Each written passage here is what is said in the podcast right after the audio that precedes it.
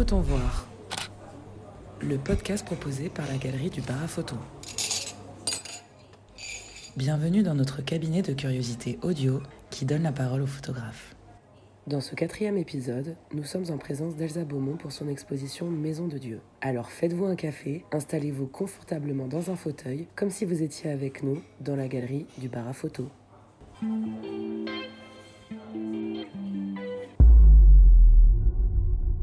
Bonjour à tous, merci d'être venus pour ce quatrième podcast du bar à photo. Aujourd'hui, nous recevons la photographe Elsa Beaumont. Bonjour Elsa. Bonjour. Merci d'être là et nous allons parler de ton exposition chez nous. Donc euh, nous sommes euh, entourés de, de l'exposition euh, là tout de suite dans le bar à photo, l'exposition La Maison de Dieu. Nous avons verni il y a quelques semaines déjà et que nous exposons en partenariat avec les boutographies. Et je voulais revenir avec toi déjà pour te présenter sur ton parcours. Donc Elsa, tu es photographe depuis quand? Ça fait combien de temps que la photographie fait partie de ta vie? Est-ce que tu peux un petit peu nous donner des éléments de contexte de comment, comment la photographie est arrivée euh, dans ta vie? Euh, j'ai commencé la photographie quand j'étais à l'école des beaux-arts de Montpellier. Voilà. Donc j'ai en troisième année, j'ai commencé à avoir une pratique un peu plus euh, poussée et assidue. Et j'ai présenté mon diplôme en fait euh, de troisième année avec euh, une installation photographique. Donc c'est vraiment là que je me suis dit qu'il y avait vraiment quelque chose avec la photographie, que c'était comme une évidence. Et c'est à ce moment-là que j'ai tenté le, le concours de l'école d'Arles, où j'ai été reçue. Et euh, donc j'ai pu euh, vraiment me mettre pleinement euh, dans, dans cette activité en suivant les trois années de- d'école. Et depuis l'école de photo, c'est devenu ton métier à temps plein euh, Non, pas tout à fait. En fait, j'ai tenté dans un premier temps, en sortant de l'école de photo, il y a quand même une difficulté euh, parce qu'en fait, j'ai l'impression que dans l'école de photo, on est dans une bulle un petit peu privilégiée par rapport à la photo. Et quand on sort, enfin, c'est la sensation que moi j'ai eue, euh, on n'est pas du tout prêt en fait. euh, à- au niveau même de la maturité, euh, en fait, à pouvoir euh, euh, vouloir en faire son métier, en vivre, etc. Donc moi, j'étais pas du tout prête et j'ai quand même tenté, comme d'autres élèves de ma promo. Et donc je suis allée à Londres travailler dans des studios photos. Donc euh, l'avantage de Londres, c'est qu'on m'a donné les clés des studios et on m'a dit euh, le planning c'est ça, débrouille-toi. Et du coup j'ai été euh, pleinement euh, plongée dans ce milieu-là, mais c'était de la photo commerciale, purement commerciale, du, des trucs de mannequins, des trucs de pub, etc. Et j'ai trouvé ça horrible.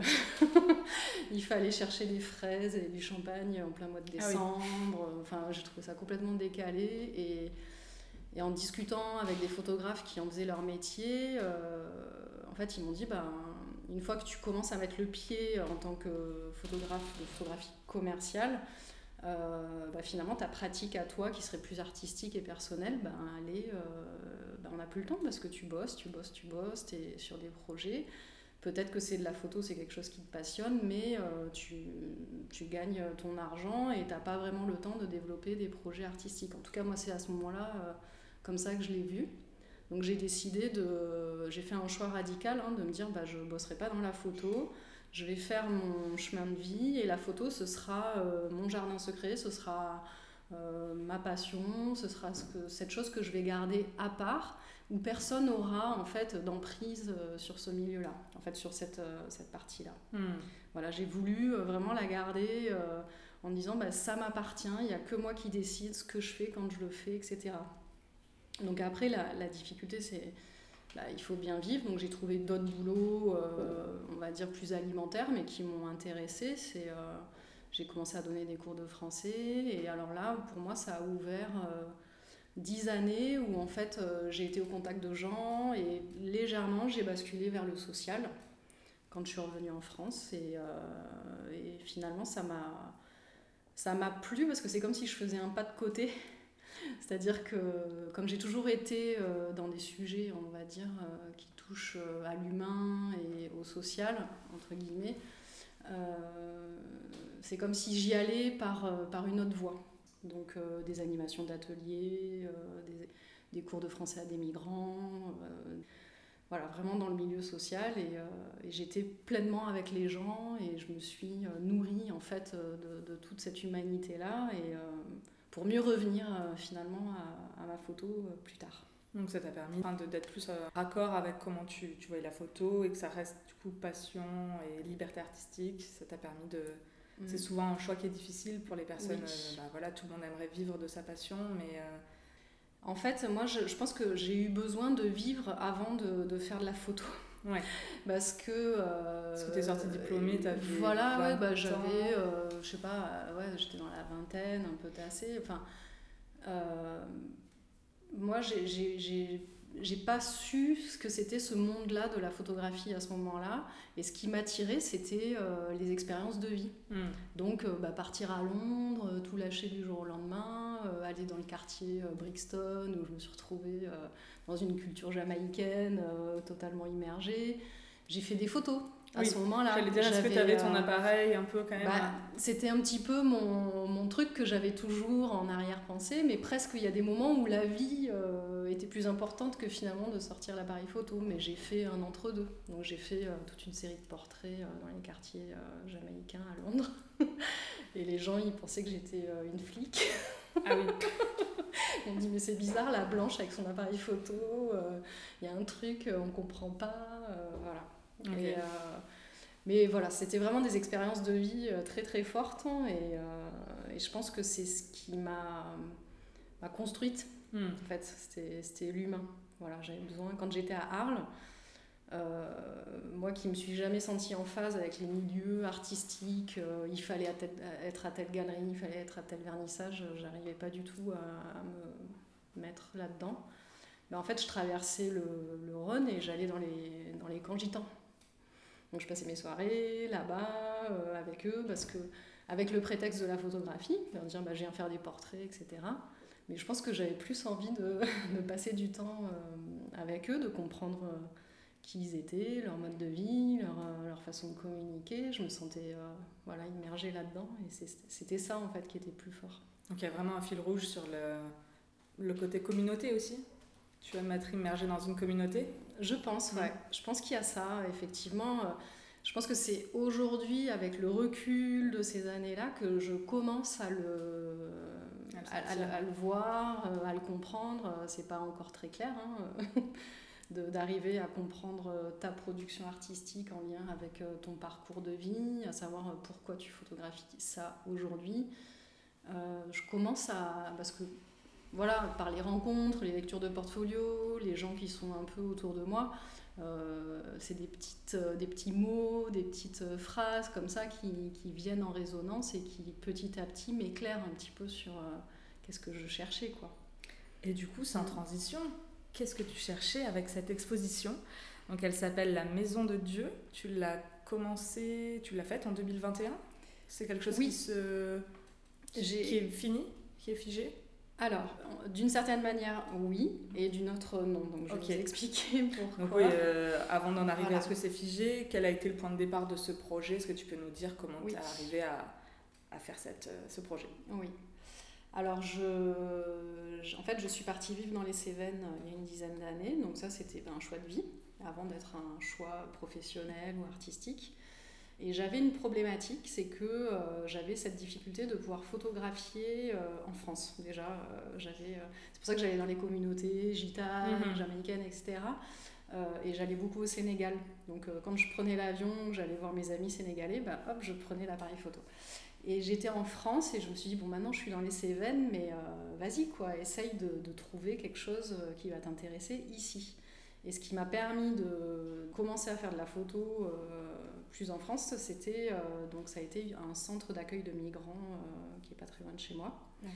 Donc là, j'ai fait un projet euh, de portrait. Et donc je me suis un peu immergée dans cette dans ce centre d'accueil. Et j'ai fait ça, ça, a fait son temps. Et il y a eu un moment donné, je me suis dit bah, maintenant je suis toujours là, qu'est-ce que je vais pouvoir photographier qui est dans ma localité parce que j'ai aussi, euh, enfin, on va dire, euh, quelque chose qui est un facteur important aussi de mes choix, c'est que bah, j'ai deux enfants euh, qui sont scolarisés, euh, je suis pas une photographe qui peut partir euh, du jour au lendemain, je dois gérer plein de choses, de vie familiale. Et donc, c'est dire bah, qu'est-ce qui est accessible pour moi dans mon environnement proche et qui va me, on va dire, me bah, qui t'intéresse. Qui va m'intéresser suffisamment pour que je puisse y passer un mhm. an ou deux. Voilà, donc à un moment donné, je cherchais, je cherchais, je cherchais, et puis j'ai eu euh, la, petite, euh, la petite idée qui est venue, mais c'est vrai, il y a cette communauté, euh, j'en avais entendu parler, comme de quelque chose dont on entend parler comme ça dans les discussions. Un bruit de village un peu. Ouais, voilà. Voilà. Et, et, je me suis dit, tiens, ce serait peut-être le moment que j'aille jeter un œil. Donc je me suis pointée comme ça. Euh, j'ai été super bien accueillie. J'ai rencontré le, couple qui est un peu euh, à l'origine de ce, de ce, lieu de vie. Et euh, je leur ai dit, ben, moi, quand je commence quelque chose, il y a des chances que ce soit pour deux, trois ans, peut-être quatre.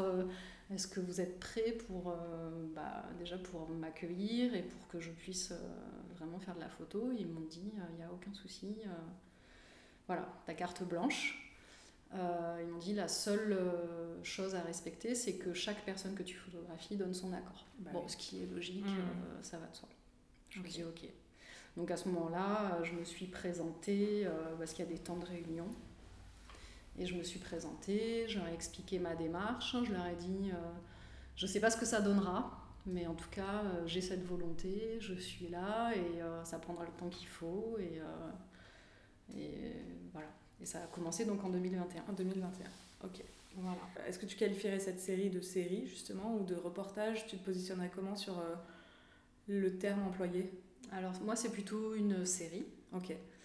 Euh, c'est pas un reportage parce que justement j'essaye de comprendre qu'est-ce qui pourrait différencier euh, une série, on va dire un projet euh, artistique et un reportage qui peut très bien être artistique aussi, mais c'est venu sur des moments où, euh, par exemple, euh, sur des questions sur la légende.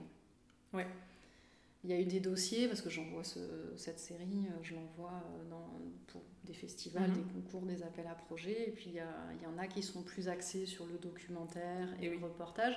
Et donc, il y a des, des règles, il faut qu'il y ait des légendes, etc.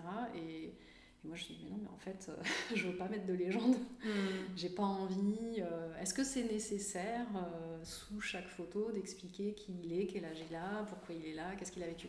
Alors, sûrement, oui, peut-être, pour donner des infos aux spectateurs qui pourraient être informés mm-hmm. de, ces choses-là. Et en même temps, alors ça, c'est, ça, ça, bouge tout le temps. Hein on peut être persuadé de quelque chose un jour et puis le lendemain finalement dire euh, non, non, en fait, c'est pas du tout ça. Donc rien n'est figé. En tout cas, c'est pas le choix artistique que tu voulais. Voilà. Du coup, j'ai tout de suite évacué cette question euh, reportage. Et en même temps, euh, je pourrais dire que ce travail-là est un. Si on me demande de mettre une étiquette, je veux dire, c'est documentaire et social. Mhm mais parce qu'aujourd'hui, le documentaire est ouvert sur plein de formes artistiques. Il y a des documentaires euh, Bien sûr. tout à fait euh, innovants euh, dans, les, dans les traitements et les choix artistiques. Et du coup, tous ces personnages qui nous entourent, enfin ces personnes, on n'a justement pas de légende, c'est, c'est assez rigolo parce que l'exposition précédente était un reportage qu'on a fait ici et, au bar à photo et il y avait justement ce choix de mettre euh, l'âge, le nom de la personne, un petit euh, texte, etc. Donc c'est assez chouette aussi de voir euh, comment plein de formats artistiques, plein de choix artistiques peuvent exister. Et du coup là, on voit ces personnes, on voit ces portraits, et comment tu les as rencontrés? Comment tu as décidé qu'ils feraient partie de cette série? On a des gens de tout âge, de tout sexe. Comment, mm, mm, euh, mm, comment s'est fait peut-être la première rencontre qui t'en a amené à d'autres ou pas? Enfin voilà, comment, une fois que le couple que tu as rencontré, qui tient le lieu, t'as dit ok, c'est parti, même pour plusieurs années, euh, c'est quoi la suite du process?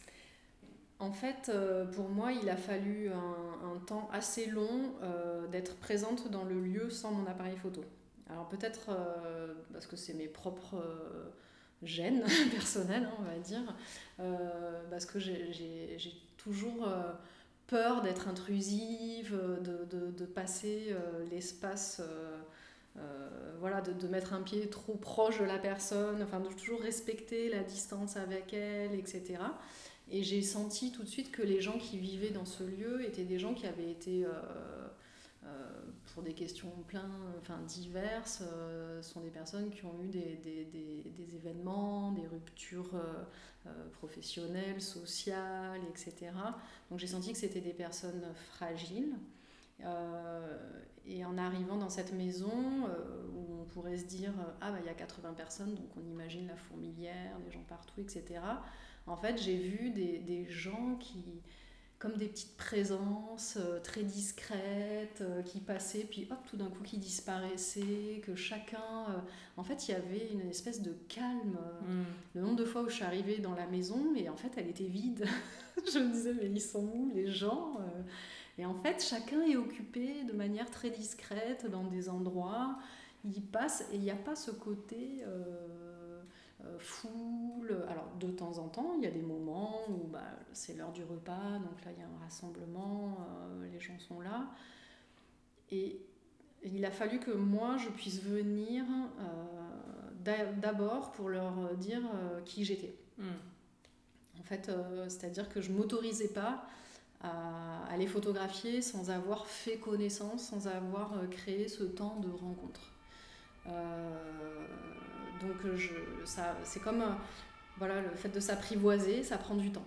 C'est-à-dire je viens, on ne se parle pas, mais on se voit les gens euh, t'observent, ils voient comment tu te comportes, euh, puis d'un coup il y a des gens qui viennent me parler, euh, j'échange, ça prend du temps, je repars, etc.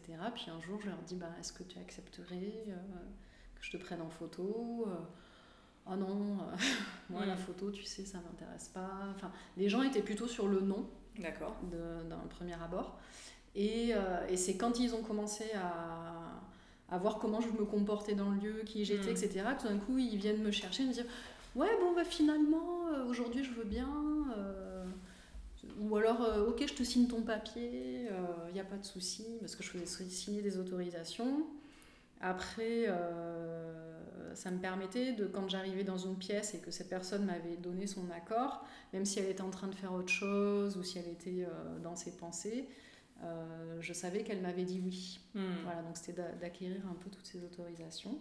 Et euh, donc ça s'est fait par euh, petites touches euh, assez brèves sur des moments où, où je m'y attendais pas forcément. par exemple Rachel qui est là. C'était non, non, non, catégorique. Et puis là, elle, en fait, elle faisait ses affaires pour partir. Elle a quitté la communauté et elle m'a dit ben, En fait, si tu veux me prendre, bah, c'est maintenant. Genre, euh, mais maintenant, tout de suite, quoi, parce que dans 5 mm. minutes, euh, c'est pas la peine, quoi. Mm. Donc j'ai eu des moments comme ça, un peu furtifs. Euh. Bah, du coup, ça amène à te poser la question, une fois qu'il y a un oui, bon, bah là, pour Rachel, tu viens de nous le dire, mais est-ce que c'est oui, voilà, on se donne rendez-vous Est-ce qu'il y a une part de mise en scène dans ton travail? Est-ce que tu as réfléchi à des compositions? Est-ce qu'il y a des endroits de la maison où tu avais quand même envie de photographier telle personne? Enfin voilà, j'imagine mm. qu'au bout d'un moment, à force de venir, tu avais quand même des idées qui devait un peu se créer, et peut-être même des, des, fantasmes, de se dire Ah, lui, j'aimerais trop le prendre à ce moment-là, mais il m'a pas encore dit oui. Enfin voilà. Tout à fait. Exactement ça. Euh, bah, par exemple, la photo de Alain, là, qui est dans le couloir. En fait, euh, moi, j'étais euh, dans ce couloir parce que je trouvais que le. En fait, c'est comme si je choisissais des lieux où il y avait une lumière et j'attendais qu'il passe. et là, il est passé. Et, et, moi qui suis des fois, voilà, je pourrais dire des fois j'ose pas trop. ça te dérangerait pas de rester là juste deux minutes, euh, décale-toi un tout petit peu dans la lumière. Euh, et, je me dis, bon, peut-être qu'il va dire non. Et finalement, il me fait, euh, oui, oui, ok. Et voilà. Donc c'est comme si je choisissais des, des espaces où après les personnages pouvaient venir mmh. comme ça. Donc il y avait quand même un temps assez court de photos, quoi. Oui. Voilà, c'était assez et qui pourrait peut-être pas se sentir euh, sur les images, mais finalement le temps est assez, euh, mm. assez bref. Ouais, comme euh, quelque chose un petit peu volé. Parce que ce ne sont pas des gens qui ont envie de, poser. de, dire attends, on va aller là-bas, on va en faire une autre. Enfin, non, ce ne sont pas ce genre de personnes du tout. Et au-delà du coup, de, du coup des, des personnes, tu as vraiment une palette qu'on retrouve palette de couleurs dans vraiment toutes tes photos avec une grande place euh, accordée au, à l'obscurité, au fond noir, tu as des noirs euh, hyper profonds. Euh, est-ce que, enfin presque caravagesque, si, j'ose te faire la comparaison, est-ce que c'est une inspiration? Est-ce qu'il y, a un, rapport à la peinture? Enfin, c'est très pictural tes, tes photos. Est-ce que c'est quelque chose que tu avais envie de faire dès le départ ou c'est en fonction du lieu, de la lumière du lieu ou c'est pas du tout, c'est quelque chose que enfin, toi tu avais envie qu'il y ait cette euh, présence entre lumière et obscurité très, euh, très marquée dans cette série.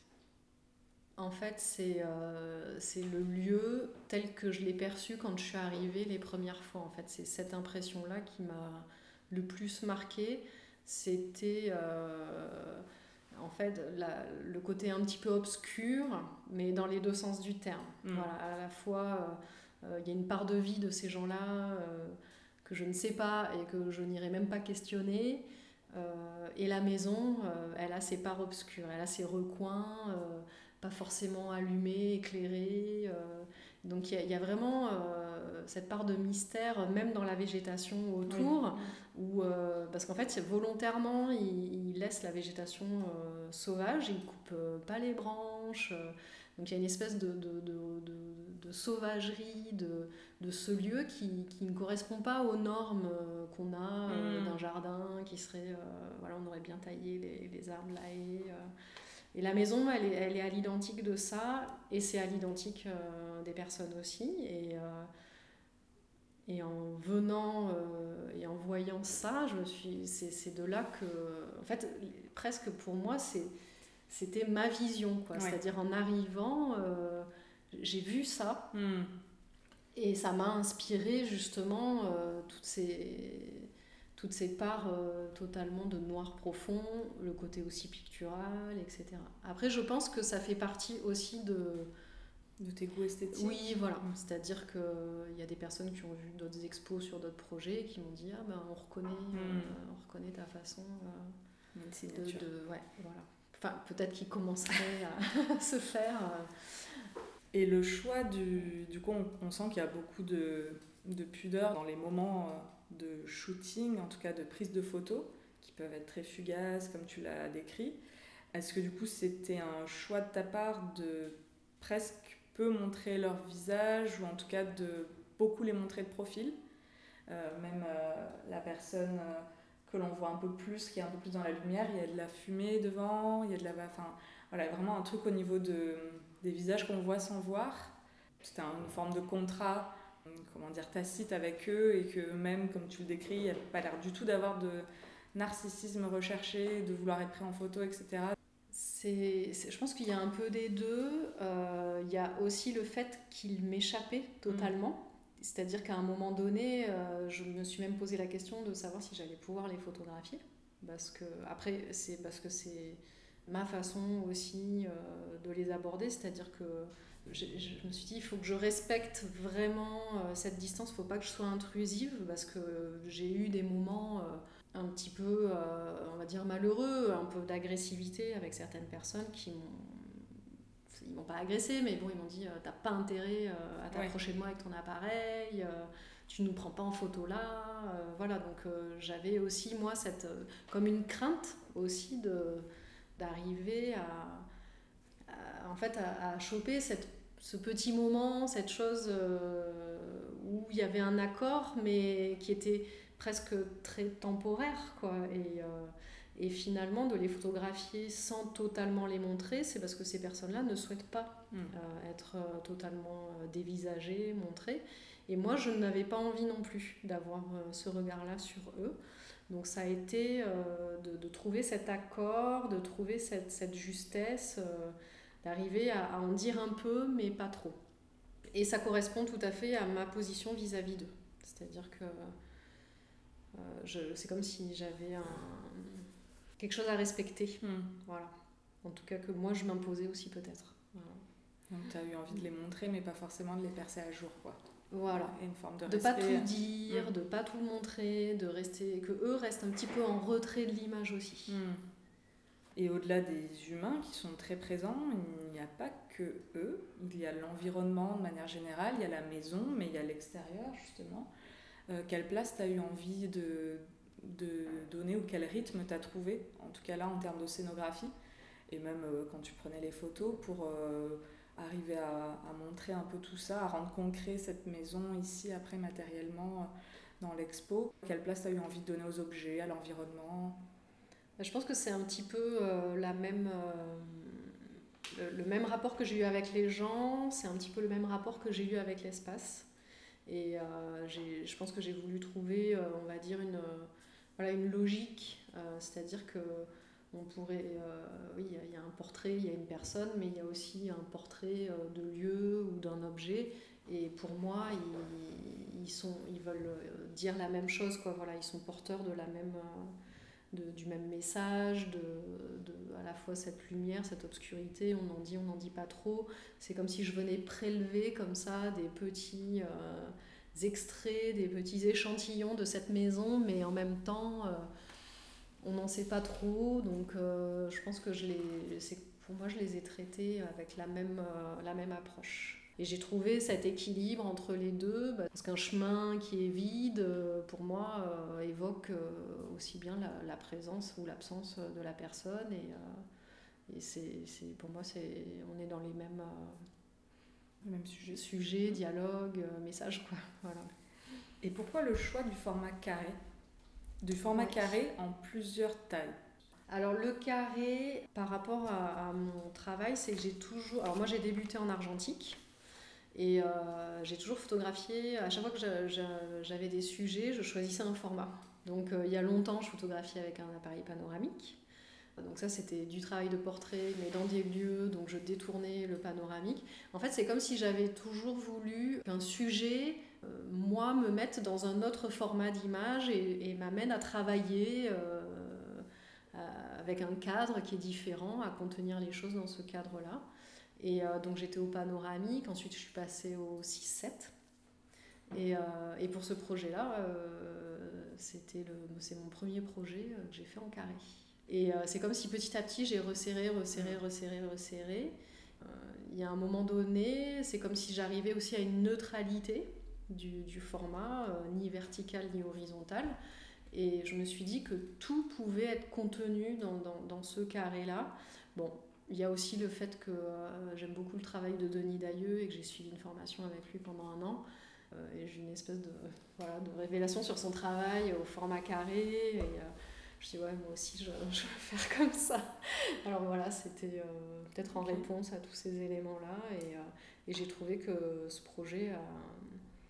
En fait, euh, se révéler dans ce format-là. Voilà. Et donc après les formats, ça c'est, euh, on va dire, c'est plus de la scénographie, de Ouais. l'accrochage. C'est quoi justement ton rapport à la scénographie? Tu la présentes toujours de cette façon, cette exposition? Celle-là, oui. Ouais. Après, l'ordre des images va changer en fonction euh, des murs et des Ouais. espaces. Mais euh, le contenu de cette expo, c'est le même que le contenu de l'expo précédente. C'est assez classique finalement ma scénographie. Je, c'est quelque chose que je commence à travailler parce qu'auparavant, euh, maintenant il y a beaucoup de formules de projection dans les festivals. Donc euh, là, c'est un petit peu la, la deuxième fois que je suis sur de, de l'exposition et de la scénographie. Et je pense que les formats, euh, c'est comme une partition de musique. hein. Il y a, il y a l'idée de- du rythme, certaines images euh, qui sont plus immersives, euh, qui pourraient presque être de l'abstraction. Bah, Celles-là, j'ai envie de les mettre en grand parce que j'ai envie que ça crée un- une forme de ressenti quand on est face, en fait, de- comme on serait dans un tableau plus grand, y plonger dedans. Et, et puis des formats plus petits qui re- reviennent plus sur de l'intime. Bon, voilà, il y a une espèce Mhm. de de, de, de rythme comme ça qui se, qui se met en place. Du coup, est-ce que tu aurais un appareil photo de prédilection? On aime bien demander cette question. euh, C'est-à-dire en argentique ou peu Ou non, importe? pas forcément, mais comme tu as un petit peu commencé à Oui. nous dire que tu aimais bien, enfin, tu as commencé par Ouais. l'argentique, etc., tu as l'air d'explorer Oui. plein de. Tu as l'air d'avoir une Mhm. curiosité, appareil photo, euh, si en même temps tu changes selon les séries, etc., le Oui. format. donc aujourd'hui, si tu avais un, appareil de prédilection, ce serait lequel? Alors, bah, j'en aurais deux, parce qu'il y a celui avec lequel je photographie, qui est un Sony Alpha 7 II. Euh, qui finalement, ça a été mon premier appareil photo numérique. Euh, j'ai mis beaucoup de temps à basculer au numérique. J'avais une forme de réticence. En fait, je résistais, euh, comme à l'époque des téléphones portables, j'ai résisté le plus longtemps possible. Et là, à un moment donné, il y a eu la question économique, parce que l'achat de pellicules, surtout que ce sont des pellicules 120, plus le développement, plus le scan, ça, ça coûte très cher. Comme j'étais, j'ai toujours auto-financé mes projets, ben, je me suis dit, euh, ça ne peut pas rentrer dans mon économie. Donc un jour, j'ai eu euh, un peu d'argent et j'ai sauté sur l'occasion d'acheter un numérique. Et, c'est vrai que ça m'a un peu soulagée euh, sur le côté économique de la réalisation de mes projets. Et aussi, là où j'ai été agréablement surprise, c'est que avec cet appareil photo-là, j'ai pu retrouver, on va dire, la, la texture de l'argentique. J'ai senti que je n'étais pas dans, dans, un univers euh, euh, totalement étranger dans lequel il aurait fallu que je me réapprivoise euh, au niveau de l'image. Et d'ailleurs, bah, pendant la formation avec Denis Dailleux, il arrive comme ça que des gens me demandent est-ce que c'est de l'argentique? Hmm. voilà. Donc je me suis dit, ce, cet appareil-là, il fait le job. En fait, il arrive à être voilà, un petit peu entre les deux. Et j'ai trouvé mon équilibre avec. Mais si là aujourd'hui, euh, je devais, euh, si j'avais 500, 500 euros, j'achète un Mamiya, c'est 330. Donc le carré, euh, je pense que ce serait celui-là que j'irais acheter. Mais bon, pour l'instant, j'ai pas les sous. Donc je suis en train de démarrer un autre projet et je suis toujours au Mamiya 6-7. Ok. Ouais. Et en termes de tirage, il y a quand même des tirages d'une super qualité. C'est quelque chose pour avoir des noirs aussi profonds, comment tu, euh, tu décides aussi ton support d'impression ou euh, avec quel, euh, enfin voilà, comment tu as, as procédé pour ces tirages qui sont quand même très beaux, il faut le dire. En fait, j'ai eu un prix à Marseille, le prix Maison Blanche, dans le cadre du festival Photo Marseille. Et c'est eux qui prenaient à charge les tirages avec un labo qui s'appelle Picto Méditerranée. Et, euh, et le, le, gars qui, qui s'est occupé de mes tirages, donc euh, moi j'ai envoyé les fichiers, ceux qui ont géré. Et en fait, euh, au moment où je l'ai rencontré, je pense qu'il a vraiment kiffé mon travail parce qu'il m'a dit tes photos. Bah, je pense que pour lui, en tant que tireur dans un labo, il, a été content de pouvoir faire les tirages pour ce projet-là. Et je lui ai demandé, ben, comme toi, tu es le pro et que tu sais exactement ce qu'il faut, euh, pour mon travail, qu'est-ce que tu me conseilles? C'est-à-dire le papier idéal euh, pouvoir euh, accueillir ces images. Donc c'est du papier barité, donc qui a cet aspect-là, qui peut rendre les noirs de manière très profonde. Et c'est anemuleux, en fait, hmm. c'est un papier certifié, etc. Hmm. Il m'a dit, ça c'est pour toi, ce sera le bon le bon compromis. Euh. En fait, ce qui comptait, c'était les noirs. Bah oui. De pouvoir euh, rendre la profondeur euh, de ces noirs-là. Et dans la précédente expo, enfin celle-là qui était à Bordeaux, il y a des experts qui viennent Ah oui, mais je reconnais, c'est ah le barité, un neumuleux. Enfin bon, voilà, il y a. En tout cas, ça, c'était le, bon compromis. Comment tu travailles autour de la lumière quand tu, quand tu es mm. sur un, en plus un moment fugace pour prendre ta photo? Est-ce que tu as des réflexes? moi, je pense que je fais le, quasiment tout à la prise de vue. C'est-à-dire que je ne suis pas quelqu'un qui va passer des heures sur Photoshop. Euh, d'ailleurs, euh, pas de retouche. Je me suis forcée à ouvrir Photoshop dernièrement parce que je me suis dit quand même. voilà. Mais ouais, en fait, je retouche pas. Euh, la seule chose que je faisais, c'était recadrer, éventuellement la densité légèrement, bouger un curseur et encore. Donc, je fais tout à la prise de vue, en tout cas le maximum. Et euh, on va dire ma technique, euh, c'est euh, déjà de sous-exposer et en même temps de faire ma mesure dans les hautes lumières pour permettre en fait à tout ce qui est dans le sombre de devenir totalement sombre. Voilà. Donc après, pour moi, c'était de trouver ces, ces, moments, ces lieux, toutes ces situations où je pouvais, un petit peu, c'est comme si j'avais une recette et mmh. appliquer ce, procédé-là. Ok. Et est-ce qu'il y a une relation post euh, prise de vue, photo, etc. avec euh, les personnes que tu as photographiées, à savoir est-ce qu'elles ont voulu voir les photos, est-ce qu'elles sont déjà venues à des vernissages où tu exposes tes photos, ou est-ce que ça s'arrête au moment de la, de la photo et il n'y a pas forcément la curiosité de voir le résultat? Alors en fait, euh, ce, ce que j'ai fait et ce que j'ai toujours fait hein, depuis que je fais de la photo, c'est que systématiquement j'imprime des, des tirages de lecture, on va dire des, voilà, du tirage un peu lambda. Et euh, donc euh, j'ai cette volonté de toujours aller au bout des choses et euh, d'aller systématiquement donner aux personnes leurs photos. À savoir que de temps en temps, bah, il y a des gens qui me demandaient est-ce que tu peux me prendre en photo là? Est-ce que tu peux me faire une photo avec mon fils, ma fille, avec un tel? Parce que aujourd'hui, bon, on pourrait se dire on est un peu éloigné de l'image papier, on est avec des téléphones, etc. Et je pense que pour eux, ils ont saisi l'opportunité euh, de la présence d'une photographe pour avoir des photos d'eux. Et euh, donc moi, je les ai toujours imprimées et je les ai données. Donc euh, souvent, ils ont eu beaucoup plus d'images que ah ce que moi j'ai eu par rapport à la série. Et, et après, donc ils, ils attendaient. C'est-à-dire que quand j'arrive dans le lieu, parce que j'ai encore des stocks de photos d'eux chez moi, donc à chaque fois, je prends ma pochette, euh, j'arrive le lieu, bah, est-ce que tu as mes photos euh, En fait, les gens viennent tout de suite me voir euh, pour me demander leurs photos. Donc je distribue les photos, ils sont, enfin, voilà, ils sont super contents. Et les réactions, j'ai eu des réactions hyper émouvantes, étonnamment. des gens qui, qui, ont pris leurs photos et presque ils allaient pleurer en fait, en disant mais je me suis jamais vue comme ça. Je ne sais pas qu'est-ce qui s'est passé. Euh, peut-être que bah, voilà, ils n'ont pas eu des situations où ils étaient mis en valeur d'une certaine manière. Il y a eu un, gars, il m'a dit, mais, euh, il dit, mais j'ai l'impression d'être quelqu'un de bien, en fait.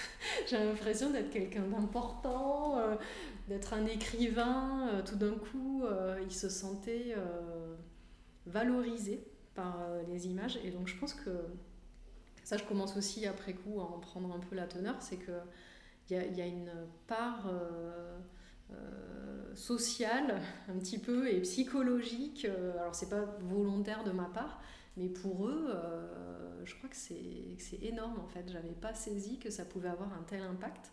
Donc quand j'arrive, ils me disent Ah, mais tu sais, la photo que tu as faite de moi, elle est dans ma chambre et je la regarde tous les jours, je l'adore. Enfin voilà, je pensais pas que ça pouvait avoir un, cet impact-là, euh, eux, euh, dans leur univers, en fait. Euh, Et le spectateur qui, du coup, découvre ce sujet, ces personnes, qui n'est pas forcément au courant que cette maison existe dans les Cévennes, et même tout court que ça existe comme mode de communauté, etc. T'aimerais qu'ils retiennent quoi? Bah En fait, moi, j'ai... Bon, c'est dans un idéal, hein, et que leur dire qu'il y a un autre, de vie, un autre mode de vie qui est possible. Peut-être aujourd'hui, si je devais tirer les fils de, de, l'essence de, de, moi, mes choix et de mes projets photos, c'est euh, en fait, il y a un monde qu'on nous donne. C'est peut-être un peu politique, hein, j'allais dire poétique, c'est les deux à la fois, mais il y a un monde qu'on nous donne avec des règles, euh, des façons de, dont on est éduqué, des façons de vivre. Et, euh, et en fait, euh, moi, je pense que j'ai toujours fui euh, d'une certaine manière euh, toutes ces, formes de contraintes qui sont utiles, mais en même temps qui peuvent être asphyxiantes ou empêchantes dans certains cas.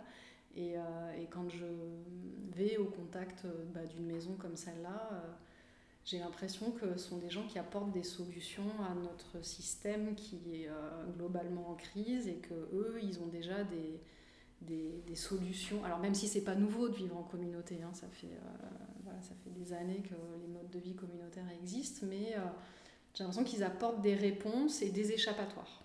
Voilà, c'est dire, bah, à un moment donné, si vous n'en pouvez plus, vous pouvez aller euh, ailleurs et vivre autrement, dans un autre temps, dans un, un, autre système, et que celui-là, on peut le choisir aussi. Alors, c'est un peu ambigu quand je dis ça parce que je pense que beaucoup de gens qui se sont retrouvés là, euh, c'était pas forcément volontaire de leur part, mais euh, des fois, euh, entre ce qu'on a choisi, ce qu'on n'a pas choisi, voilà, ça peut, ça peut se recouper et, Et je pense que de, pour eux, de vivre là, c'est donc peut-être ça que, que j'aimerais donner à voir aux spectateurs, c'est dire vivre ailleurs autrement et, et aussi qu'est-ce qu'on fait de ceux qui ne, qui ne rentrent pas dans ce système-là? Voilà, Qu'est-ce qu'on qu'est-ce qu'on fait de, de, toutes ces personnes qui ne peuvent pas encaisser le fait de travailler euh, avec un, un CDI, euh, avec toutes les contraintes que ça implique, tous, toutes ces, tous ces gens qui n'ont pas envie de rentrer dans ces normes et dans ces règles, qu'est-ce que, qu'est-ce que notre système ou notre société euh, leur laisse comme un enfant qui irait à l'école et qui dit mais en fait euh, je peux pas quoi. C'est pas possible je peux pas cadrer euh, mais on va le forcer euh. donc moi ça c'est peut-être sur ces questions là que ça vient travailler. Je me dis que l'exposition elle, elle réveille plein de questions peut-être. Et finalement c'est ça mmh. donc, qui me plaît mmh. et en tout début, je te demandais si cette série était finie, puisque du coup tu l'as faite en 2021 il y a eu l'air de dire que peut-être pas forcément. Voilà, alors en fait, le, la maison de Dieu, on va dire, elle est terminée parce que j'ai fait, j'ai continué ce travail en 2022, donc j'ai tout un, j'ai, on va dire, c'est pas une deuxième série, c'est deuxième corpus d'images qui va se rajouter à celui-là, qui, existe mais qui n'a pas encore été exposé, donc là je suis en train de travailler à pouvoir euh, montrer ces images. Donc ça, c'est 2022. Donc euh, pour moi, 2021-2022, c'était les deux années que j'ai consacrées à la Maison de Dieu. Donc j'estime que ce volet-là est terminé. C'est-à-dire que je ne euh, me projette pas de retourner dans cette maison pour continuer le travail. Mais par contre, euh, je suis en train de travailler à la suite. C'est que cette maison, en fait, a d'autres lieux. Elle a récupéré ou acheté des lieux euh, dans d'autres endroits, toujours dans les Cévennes ou aux alentours des Cévennes. Et donc, ils sont en train de, de, développer ces nouveaux lieux de vie et de les mettre en place. Et donc, finalement, pour moi, c'est la continuité. Est-ce que, d'un coup, là, je me demande, mais est-ce que tu, as, tu aimerais euh, exposer là-bas, cette série? Alors, c'est marrant parce que j'y avais pas du tout pensé. Et en venant là aujourd'hui, j'y ai pensé pour la première fois. je me suis dit, tiens, euh, en fait, euh, euh, c'est comme si ces photos-là ont été réalisées dans ce lieu et moi, je vais toujours ailleurs pour en parler, pour les montrer. Le fait de les montrer là-bas était possible en leur donnant les, les photos, mais je m'étais pas projetée dans le fait de les exposer dans ce lieu et aujourd'hui j'y ai pensé donc peut-être qu'il faut un temps pour mhm. que les choses mûrissent et euh, je me suis dit, finalement, ça pourrait être intéressant, à un moment donné, de le faire bien, quoi. de, de, vraiment organiser ça. Euh, euh, presque, alors du coup je me projetais dans l'idée, je me suis dit ok si j'organise une expo dans ce lieu, est-ce que les gens qui vivent là auraient envie d'accueillir les spectateurs? Dire est-ce qu'ils aimeraient que les gens viennent les voir et viennent voir les photos à cet endroit-là? Bah, voilà, ça peut être une question que je pourrais leur poser. Ok ça donne des perspectives euh, ok, intéressantes. Est-ce que tu as des photographes de chevet ou d'inspiration? Bah Là, actuellement, euh, c'est vrai que je me suis plongée dans le, le travail de Denis Dailleux. D'un certain côté, c'est rare que j'ai des coups de cœur euh, vraiment profonds. C'est-à-dire que je m'intéresse à plein de boulots photos, mais de là à dire ah oui, celui-là, il comporte tout ce que moi j'aimerais mettre dans une image. Euh, je pense que bon voilà, je, je fais que le citer lui, mais parce que ouais, a un vrai comme coup ça. De cœur, hein, voilà, ben, c'est quand je vois ces photos, alors euh, c'est pas du tout euh, par prétention, mais quand je vois ces photos, je dis ah ouais, c'est tout à fait le genre de photos que j'aimerais faire ou que j'aime faire. C'est c'est comme s'il a, il arrive à transposer tout ce qui pour moi fait une image. Voilà. Ok, waouh. Ouais. Ah ouais, mais je vous invite ça à aller voir d'aller regarder ouais, parce que c'est d'une beauté. Euh... Voilà, je, je pense que avant euh, tous les messages, tous les engagements, etc., je trouve que la, la beauté, en fait, euh, c'est ce qui, ce qui, enfin pour moi, c'est ce qui compte. Est-ce que dans le public, on a des questions? Ah, on a une question. Bonjour. Euh, il y avait deux remarques. La première, c'est que pendant votre échange, euh, j'ai pas très bien saisi qu'était la maison de Dieu exactement Parce que de Dieu, hum, c'est une maison où il y a une communauté, mais est-ce que tu pourrais en dire un peu plus, s'il te plaît? Alors, la Maison de Dieu, euh, c'est une maison qui a été créée il y a 37 ans par un couple de routards qui avait fait ce qu'on appellerait aujourd'hui le système du woofing, c'est-à-dire qu'ils sont partis dans le monde entier avec leur sac à dos. Ils ont été vivre dans plein de pays, ils ont vécu plein d'expériences. Et en revenant en France, en fait, ils ont dit bah, maintenant c'est à notre tour d'accueillir des gens. Et alors eux, ils sont, euh, on va dire, croyants, euh, ils ont euh, ce qu'on appelle la foi, qui serait la foi chrétienne. Et donc Dieu, alors c'est intéressant cette question-là parce que souvent on me la pose et que moi c'est pas mon propos. En fait, je parle pas de la religion dans ce travail parce que ce lieu, euh, n'est pas un lieu religieux, euh, il n'a pas des, des, signes de religion, il n'impose pas des cultes, il n'impose rien, donc c'est un lieu euh, totalement laïque. Mais les gens qui l'ont fondé, eux, sont porteurs de cette foi, parce que c'est comme s'ils avaient eu ce message, en fait ils sont croyants et ils ont dit, bah, c'est comme si euh, du jour au lendemain ils disent bah moi ma mission maintenant c'est euh, de pouvoir offrir un toit à tous ceux qui en ont besoin, tout simplement. Et donc la maison de Dieu, ils ont appelé ça euh, la maison de Dieu ou la propriété de Dieu. Donc il y a le panneau à l'entrée, propriété de Dieu. C'était plus pour dire, c'est pas genre vous rentrez donc attention, ici on est croyant, donc il y a telle règle, etc. en lien avec notre religion, pas du tout c'est euh, de dire ça appartient à Dieu, donc ça n'appartient à personne. En fait, c'était vraiment. C'est ça ce qu'ils m'ont expliqué le premier jour. Ils m'ont dit nous, euh, c'est pas à un tel ou à tel truc, etc. C'est Dieu, c'est à Dieu, donc c'est. Euh, la maison de Dieu, c'est la maison de tout le monde et de personne. voilà, c'est c'est ça. Et du coup, cette maison accueille des personnes qui euh, sont en marge de la société. Tu peux en redire deux mots du coup, pour si jamais c'était pas hyper clair? Oui, alors euh, comme j'ai expliqué, ce sont des personnes qui à un moment donné ont eu des ruptures euh, dans leur vie et qui sont retrouvées à la rue, qui ont eu des soucis d'addiction, qui ont eu différents déboires, hein, on va dire, de toutes les sortes.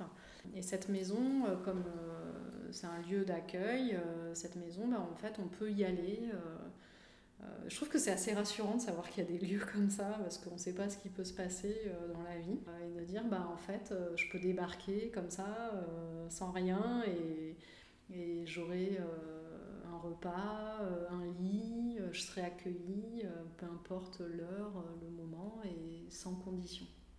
Voilà. Alors après, une fois qu'on décide de, vivre là-bas, hein, que ce soit trois jours, quatre jours, une semaine, un mois, dix ans, il y a des règles parce qu'il faut quand même qu'il y ait des règles pour pouvoir euh, créer, euh, euh, que ce soit tenu, hein, qu'il y ait un socle qui tienne tout ça.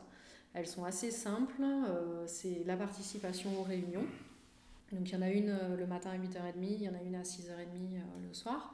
Pour eux, ça structure en fait, ça structure un, comme un, rythme dans la journée. Euh, bah, à 8h30, ça veut dire que bah, tout le monde doit être levé et c'est important. Il faut être à cette réunion, c'est là où on échange, c'est là où on partage, c'est là où on passe les infos. Donc ça, c'est une des premières règles, c'est-à-dire que si on va là-bas et qu'on ne respecte pas cette règle, bah, en gros, euh, tu restes pas. Donc ça, ça élimine déjà, on s'en rend pas compte, hein, c'est pas, pas une énorme contrainte, mais euh, bah, ceux qui n'ont pas envie de se plier à cette règle-là ne peuvent pas y rester. Ensuite, il y a le partage des ressources. À savoir que bon, si quelqu'un qui arrive qui est sans ressources, on va rien lui demander. C'est-à-dire qu'il aura le gîte, le couvert, euh, il va pouvoir vivre là jusqu'à temps que, bah, si c'est quelqu'un qui est réfugié, bah, jusqu'à temps qu'il fasse ses papiers, qu'il fasse ses demandes pour euh, l'asile, etc trouver éventuellement un boulot, euh, voilà. Donc euh, ça permet à des gens qui ont aucune ressource de pouvoir euh, vivre, et ceux qui ont des ressources, quelles qu'elles soient, c'est-à-dire quelqu'un qui travaille à l'extérieur ou quelqu'un qui aurait des aides sociales, reverse. Alors quand on me l'a dit la dernière fois, c'est 180 euros par mois pour les factures d'eau, d'électricité, les... voilà. Donc c'est finalement c'est moins qu'un loyer, c'est moins que, que, voilà, toutes les factures réunies, donc c'est une base voilà, qui est demandé de participation. Ensuite, il y a l'autre règle, c'est le non-jugement, c'est-à-dire qu'on ne juge personne, chacun est ce qu'il est. voilà, la question des religions, bah, en fait, rien n'est imposé. Hein, tu peux être de toute confession. toute confession, il n'y a aucun souci, peu importe ce que tu as vécu. C'est-à-dire que ce lieu d'accueil, si par exemple c'est quelqu'un qui, est, qui a des déboires avec la justice, on ne va pas le juger. C'est-à-dire qu'il aura le droit de vivre là il fait ce qu'il a à faire, euh, mais euh, on ne va pas le condamner. Enfin, on n'apporte pas de jugement sur euh, ce que les personnes ont fait auparavant, etc. Et ensuite, il y a le fait de ne ben, pas boire d'alcool et de ne pas consommer de drogue sur place. voilà, une règle de base. Et de participer aux tâches collectives, quelles qu'elles soient. Alors là, par contre, il n'y a rien qui est imposé. C'est-à-dire que si toi tu arrives là-bas et que tu as envie de t'occuper euh, des ruches pour faire du miel, et ben voilà. Si tu as envie euh, de couper du bois, si tu as envie de faire du ménage, si tu as envie de faire de la cuisine, si tu as envie d'ouvrir un atelier bois, euh, un atelier ferronnerie. Voilà, en fait, ça laisse le libre cours à chaque personne de prendre part à la vie de la communauté, mais en fonction de ce que la personne choisit.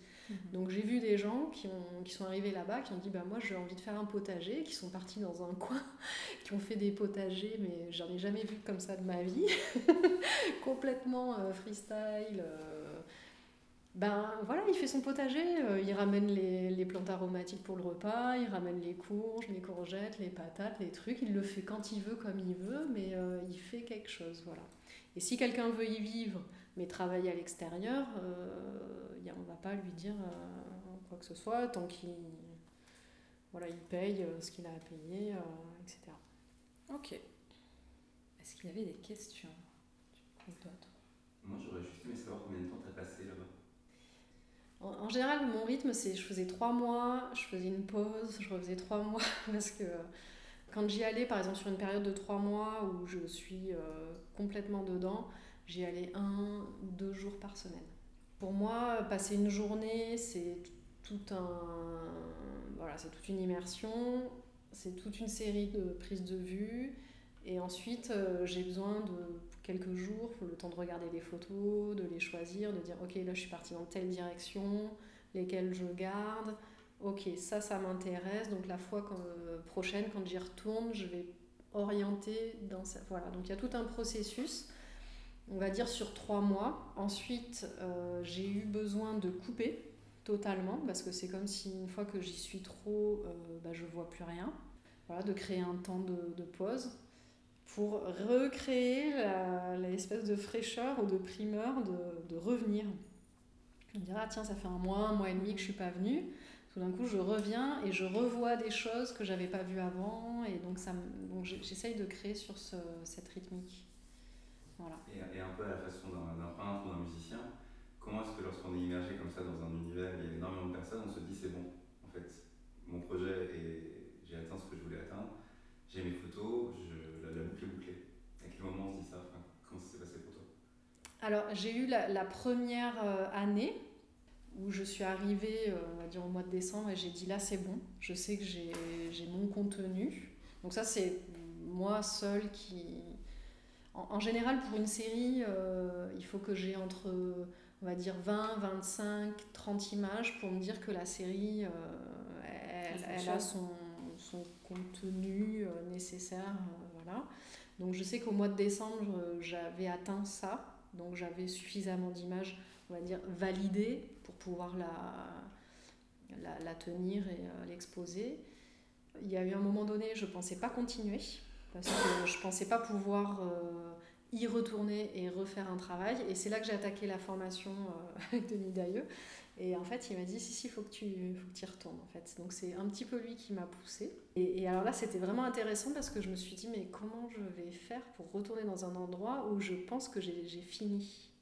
Je pensais que je l'avais terminé. Et, et là, c'est vraiment intéressant de se lancer des, des challenges parce que quand j'y suis allée au début, j'y croyais pas. Euh, pour moi, c'était pas possible. Euh, j'allais cafouiller. Euh, et il a fallu. Enfin, c'est des, expériences pas forcément très agréables. Hein. Il a fallu. Et je me suis dit, c'est bien de me l'imposer aussi, de voir est-ce que je peux à nouveau refaire quelque chose. Et je me suis forcée, forcée, forcée jusqu'à temps que je réouvre des pistes. visuelle, esthétique, etc. Et donc là, une fois que la, la, la, piste elle est ouverte, j'y suis allée à fond.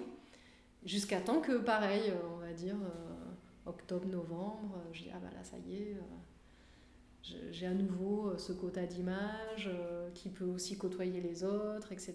Et aussi le regard extérieur est, nécessaire. Hein. Je pense que c'est bien de s'accompagner de gens qui, qui t'aident aussi. Et là, moi, c'est en l'occurrence euh, Denis qui m'a dit, mais là, euh, là c'est bon, là, tu l'as fini.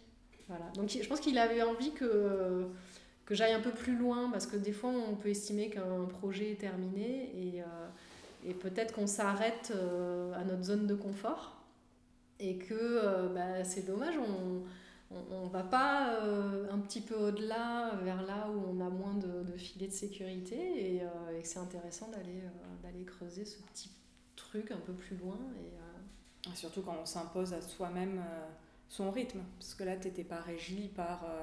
tu étais totalement libre de, bah, voilà, de t'arrêter ou pas, tu n'avais pas une deadline, une expo, quelque chose de suite, ou une résidence qui se termine, enfin voilà, c'est toi qui... Oui, ça doit être difficile de gérer ce, ce temps avec soi-même. Oui, tu es le maître à bord et en même temps, euh, c'est agréable. c'est sûr. c'est, euh, Alors, c'est pour ça que je disais que c'est important d'être accompagné de gens. Pas forcément beaucoup, mais peut-être deux, trois personnes avec qui euh, on peut juste. Parce que, enfin, quand on a autant de doutes et de questionnements bah, en permanence, c'est bien d'avoir la personne qui dit non, mais c'est bon là. En fait, il suffit que ce... Enfin, moi, c'est comme ça que je fonctionne. Il faut qu'il y ait quelqu'un extérieur qui me le dise pour dire ah oui t'as raison. En gros c'est pas moi qui ai pris la décision c'est l'autre qui me l'a dit et, euh, je l'ai confirmé. Bah, merci beaucoup Elsa pour cette rencontre euh, hyper intéressante. Merci à vous tous d'être venus. Et puis bah, à la prochaine euh, saison du bar à photo puisqu'on termine on termine ce podcast on termine cette saison